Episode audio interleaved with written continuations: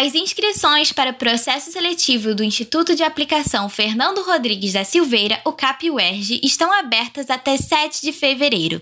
Serão sorteadas 139 vagas para o ensino fundamental, com reservas para candidatos em situação de carência socioeconômica, podendo concorrer pelas categorias racial, pessoa com deficiência e estudante de rede pública. O sorteio acontece no dia 23 de março. Inscrições e mais informações, acesse o site www.cap2022.erg.br.